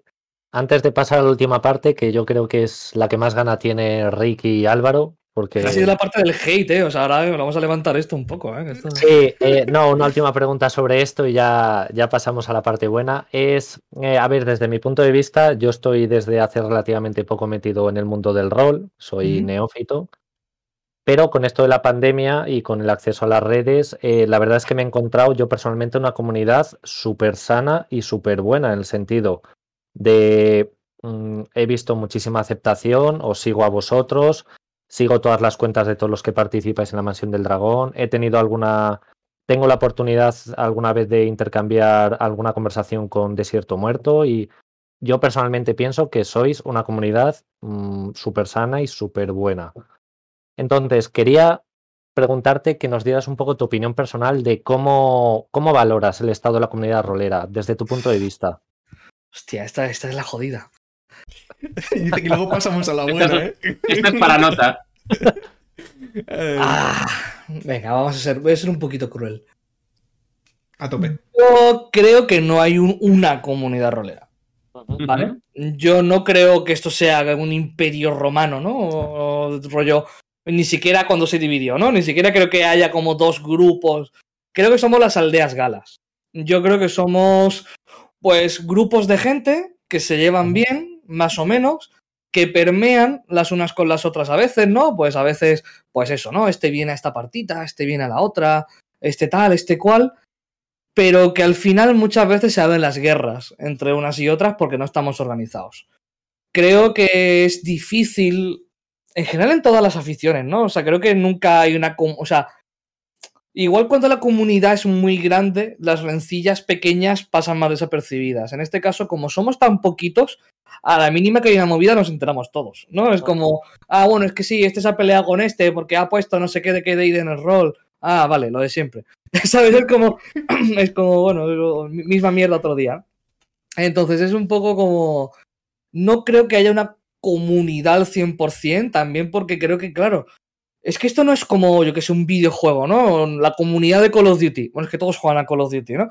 Pero es que nosotros que si cada sistema es tan diferente, lo diferente que es un PBTA de un juego de un OSR, de un. No me sé más siglas, pero, ¿sabes? Lo diferente que son distintos sistemas, ¿no? O, tío, los que juegan en solitario, o los que juegan uno unos, o los que juegan solo indie, o los que solo juegan DD, los que no consideran que DD es rol. Entonces, como que estamos. Somos eso, muchos pueblos que convivimos, ¿no? En un ecosistema, en este caso pongamos Twitter. Entonces, claro, pues lo jodido es que nos parecemos en muchísimas cosas. Nos encanta esta afición. Somos gente que le encanta pues, vivir historias, que nos gusta la imaginación. Incluso en gustos musicales nos parecemos muchísimo. Incluso en cine, muchísimas cosas. Nos parecemos en tela de cosas, pero muchas veces cogemos las diferencias más tontas y las convertimos en nuestra bandera. Es que D&D no es rol que también, por cierto, es un tweet hecho para conseguir me gustas. Eh, pero, y conseguir salseo, porque los, por cierto, eh, nota informativa, el salseo da seguidores, ¿vale? Informo, eh, por si alguien no se había dado cuenta de Telecinco. Entonces es como que, no sé, tío, llega un momento en el que se forman estas peleas, pero siempre son absurdas, siempre son, no, porque es que eh, yo qué sé, tío, es que la, ¿cuál ha sido? Bueno, la última es interesante porque precisamente era sobre las mujeres y el rol, ¿no? Y precisamente iban sobre mansplaining y tal, que se estuvo hablando bastante ayer. Pero la semana pasada era sobre que Deide no es rol. Y es como, ¿me podéis dejar en paz? Y la semana anterior era porque la élite rolera. Y la semana anterior porque la policía rolera. Eh, ¿Sabes? Es como, ¿por qué nos tenemos que estar peleando por gilipolleces como esta? O sea, yo entiendo que haya movidas personales. Es que mira, es que este tío fue una partida suya y vaya puto gilipollas. Bueno, vale, eso son tus movidas. Pero cuando ya se forman peleas, estás buscando bandos de, guau, es que no sé qué es una mierda y a tomar por. Como tío, dejadme en paz. Y por eso yo cada vez pongo menos en Twitter y desde el hilo este que hice sobre las dos capturas, desde ese día, porque además que fue horrible, porque fue eso, era un sábado por la mañana y tiene un examen el lunes. Me acuerdo que me, lo voy a recordar toda la vida. Y yo hice un hilo mientras estaba cagando antes de ponerme a estudiar, ¿vale? Yo dije, a las 11 me pongo a estudiar. Puse el hilo a menos 10 y cuando termino de cagar y tal, no sé qué, voy a empezar a estudiar, abro Twitter, más 20 notificaciones. Y yo, hostia, ¿qué ha pasado? Mierda. Y ya era porque al principio era todo el mundo, ¡guau! Toda la razón. Luego empezaron, es que, es que como streameas, pues te jodes porque me tienes que dejar que la gente dé su opinión. Y es como, sí, claro, si la opinión yo dejo que la dé, para eso están los comentarios. Pero igual, si yo no me quejo de eso, yo me quejo de las formas, ¿no? Entonces, yo qué sé, tío. Me gustaría pensar que somos una comunidad unida, pero no lo, no lo somos, tío. La, realidad al final es que no lo somos. Compartimos una afición y eso es lo único que nos une realmente. Entonces, por eso creo que somos comunidades.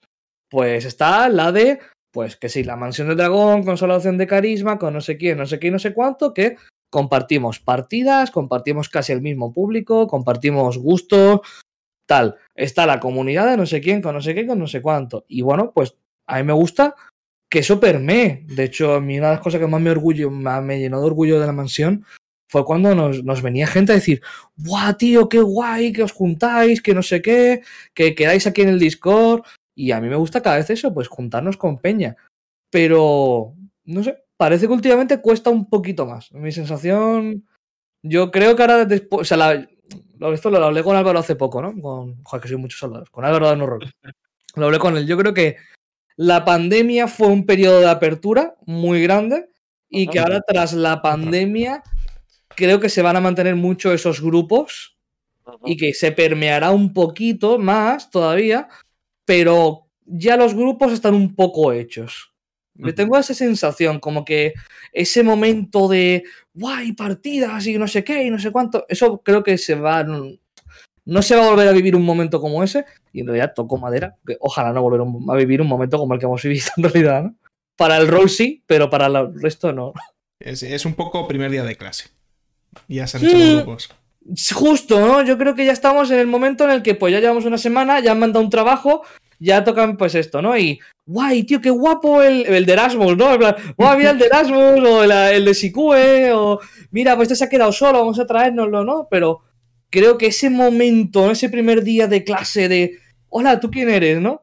Eh, Creo que eso, ojalá me equivoque, porque creo que era muy bonito, pero creo que eso ya se, nos va a costar un poquito más. Mm. Que ya están las aguas un poco más calmadas y entonces ahora ya, pues eso es el momento. Yo, claro, de- porque cuando hay pandemia, pues había gente que jugaba tres y cuatro partidas. Entonces tú te puedes permitir jugar una partida con gente a la que no conocías de nada y decir, bueno, pues a ver qué tal. Pero ahora donde tienes hueco para una partida dos a la semana, ¿con quién vas a jugar? Pues con tu mesa, ¿no? Evidentemente. Obviamente. Y ya digo, y esto no, por mi parte, hablo de la mansión, no significa que, nos, que estemos cerrados en ese sentido. Y nosotros encantadísimos y de hecho, vosotros tres sois un encanto, así que a ver si en algún momento conseguimos cruzar dados, que yo encantadísimo. Sería un auténtico placer. Te digo una cosa, una mesa con Álvaro, el de el de aquí Castilla-La Mancha, tú Álvaro y yo, o sea, acabamos a palos. Total, ¿eh? yo creo que sí. Álvaro, pongan eh, botes. tú no, eh, el otro, joder, el Al final Ah, será pues, el, el, el Danus Roll, el otro, el. Sí, sí. Ay, eh, Implosión al mundo. Pues vamos más o menos ir acabando, que yo estoy muy a gusto, Sí. pero esto ya, como siempre, nos pasamos de tiempo. sí. Eh, ya que te había preguntado antes por las campañas, cómo las preparabas, eh, por cerrar un poco también el tema, a la hora de hacer personajes, ¿también te basas un poco en algún personaje que veas en una serie, en una peli? ¿O cómo los preparas un poco? ¿Qué te viene a la cabeza Hostia. o qué te llama la atención? No, lo, para los personajes no suelo coger un modelo, tiro más de un concepto que me surja en el momento un poco. Intento, pues, si es una ambientación así, leer un poquito y sacar alguna idea. Y. A ver, pues que claro, en DD soy conocido por llevar guerreros enanos. Entonces, claro, ahí no hay mucho en lo que basarse. Estamos Gimli y, ¿no? y Muradin. Entonces, a partir de ahí, pues, realmente yo tiro mucho de, pues eso, ¿no? De coger un concepto muchas veces cojo un estereotipo y lo rompo, ¿no? También eso me, me divierte mucho. Pues eso, ¿no? Un, voy a llevar un guerrero nano, pero muy flojo, ¿no? Por lo que sea. Intento tirar de eso, pero en los últimos tiempos, no, es más, creo que cojo más un, un sentimiento y lo desarrollo en torno a la ambientación. En L5A, por ejemplo, Álvaro me dijo, Álvaro, Alex, vas a ser un- una mantis. Y me pongo a leer sobre el clan y es el único clan que no respeta las normas de protocolo y que no sé qué, que son piratas, que la libertad para ellos es esencial. Y dije, vale, pues vamos a tirar de esto. Y dije, venga, pues soy una señora por llevar un personaje que no solo lleva, que en este caso mujer, y además ha sido madre y es una capitana pirata, básicamente, ¿no? Y tirar de cosas que no he llevado nunca. Últimamente tiro mucho a Buah, nunca he llevado esto, ¿no? Un médico, por ejemplo, ¿no? Yo nunca he sido llevar médicos, healers y tal. Pues en la de Tulu que estamos jugando, llevo al médico, pues por cambiar, ¿no? Y que pues me cogí un pequeño punto confi, ¿no? Que es, era ex militar, ¿no? Entonces era pues un antiguo soldado médico, ¿no? Entonces era como, tengo mi puntito que sí que es más cercano de lo que suelo llevar, militares, soldados y tal, pero con esa parte nueva, ¿no? Y además es un tío como súper feliz y súper enérgico y súper positivo. Claro que en Tulu, por lo que sea, no se suelen llevar. Entonces, un pues, tema. Claro, claro, me gusta llevar ese tipo de movidas últimamente, es lo que me, gusta, la verdad. Mira, Alex, yo eh, todos los domingos, cuando estoy aquí en casa y tal y cual, yo me hago batch cooking, ¿vale? Yo me hago la comida para toda la semana y demás. Y a mí lo que me acompaña el batch cooking es la campaña de Masterpieces de Star Wars. ¿Vale? Entonces, a mí No. me fascina, me fascina el personaje, evidentemente, por el que más se te conoce, o por lo es menos triste ahora, eso, ¿no? Es triste eso. que sea un señor, como te debían preguntar el otro día, un liberal con un olor un poco a tufillo, ¿no? Que es a mí, mi queridísimo Castor Peck, que es que se le quiere con el alma. Entonces, mi pregunta es, tío, ¿cómo surge este personaje? Durísimo. Castor Peck, mira, eso, eso es que es muy triste esto. A mí me llegó en pifias antes de montar la campaña de Star Wars, antes de que estuviese ya empezada. Me llegó y me mandó un audio, Víctor, un audio, que eso no lo hace nunca. Y me dijo, Alex, voy a empezar una campaña Star Wars larga, no sé qué, y quiero que vengas de invitado y que no sé qué. Y claro, yo ya mi cabeza empezó a volar. Yo ya pensando, ¡buah! Me va a llevar de cazar recompensas. Yo digo, no, no, no, de Sith. Claro, estamos en la antigua república, tal. Yo súper flipado. Y eh, una semana antes de. Me dice, Alex, la semana que viene vienes. Y hostia, qué guay. Y me dice, Alex, me vas a odiar. y yo, ¿por qué? Dice, cuando ves el personaje, me vas a odiar. Pero no se me ocurre una persona mejor para llevar a este personaje. yo cuando abrí en Roll20 la ficha y veo Castor Peck y veo la foto del puto moscardón bizco con monóculo, con los mocos cayéndole. Ese puto Toidarian, asqueroso. Yo lo recuerdo, es que no leí más. Le escribí, Víctor, hijo de la gran puta. Y este, ja, ja, ja, ja, ja, ja. Entonces, bueno, pues el personaje, él me dijo, Alex, la idea es que seas un comerciante, nada así, un poco gris, ni bueno ni malo. Este es tu personaje, tú ya le das el toque que tú quieras. Así que, bueno, pues me vi trozos de la amenaza fantasma para pillarle el acento a Guato, que era básicamente pues toda la inspiración del personaje. Y luego, pues realmente era eso, era un... Pues yo dije, me vi la partida, me vi los capítulos y tal, y dije, vale, vienen de un momento muy dramático, esta gente necesita un poquito de, risas.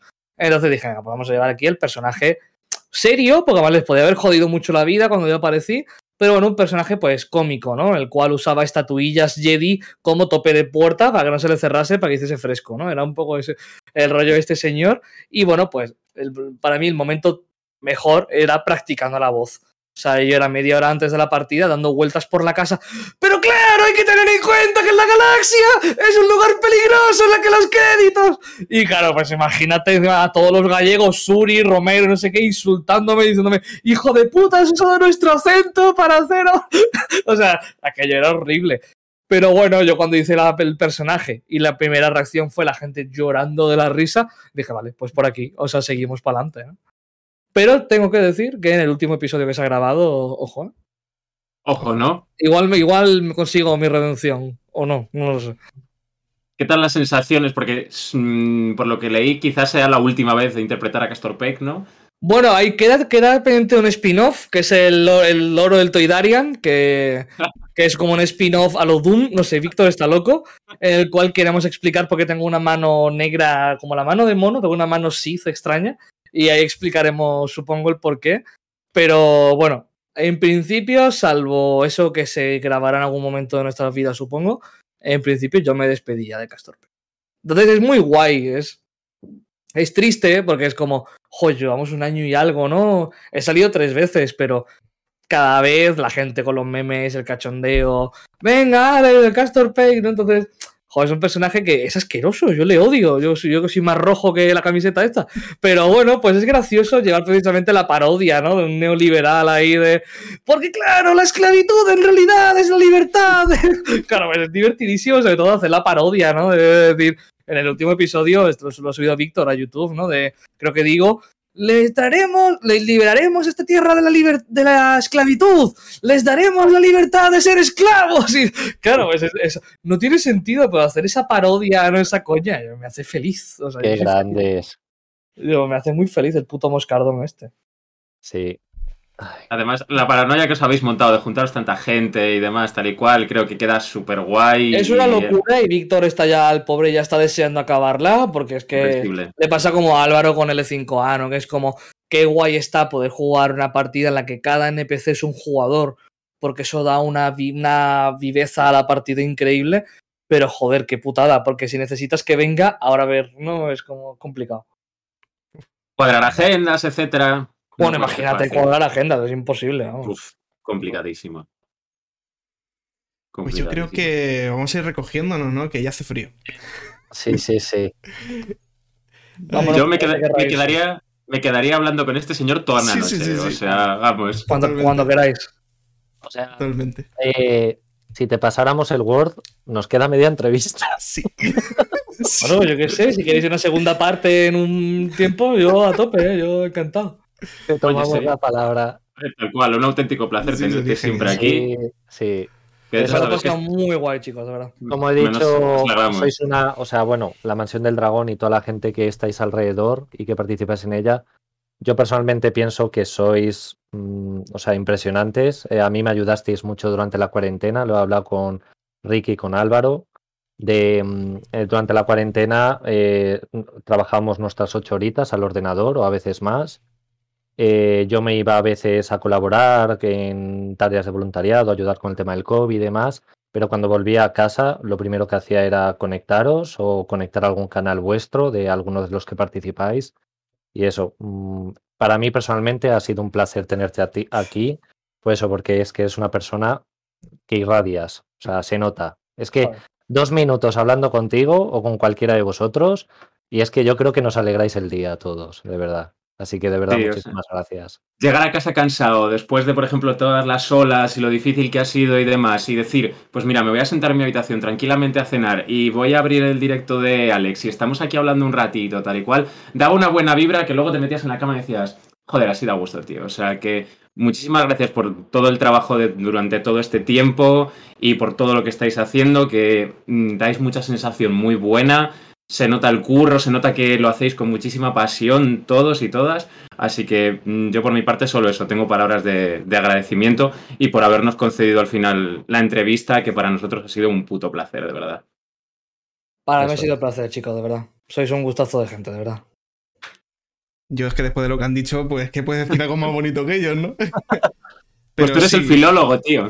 Pero es que se ha quedado ya muy bonito. Eh, no, pero la verdad que, que sí, o sea, yo conociendo ya que venías tú, cómo eres y tal, aún así veníamos con un poco de nervios, pero es que luego ya a mitad de la entrevista, bueno, al cuarto de la entrevista, esto era una charla ya entre amigos. O sea, que, que encantadísimo de verte. Es que lo guay de esto, tío. Para Sí, mí sí. lo bonito de esta afición es esto y que seguiremos hablando. O sea, que eso para mí es la parte más importante, con diferencia. Eso Por supuesto. Permear, como dices tú, permear comunidades. Sí, eh, eh, es un verbo, es un verbo un poco raro, yo lo sé, incluso suena un poco lascivo, por, creo, poco- pero sí. ¿verdad? Suena un poco pornoso, ¿verdad? Pe- pe- Perméame, pero, eh, pero, Ay, ¿por qué no? exactamente. Pues una gra- gracias también una vez más por haber venido, Alex. Gracias A también a ti, Gacho, por haber estado, por haber concertado aquí con este buen hombre que viniese. Y gracias a quien haya llegado hasta aquí, se haya escuchado entera la entrevista. Muchas gracias. Eh, y bueno, como siempre, yo creo que lo dejamos y nos vemos la semana que viene. Adiós. Adiós.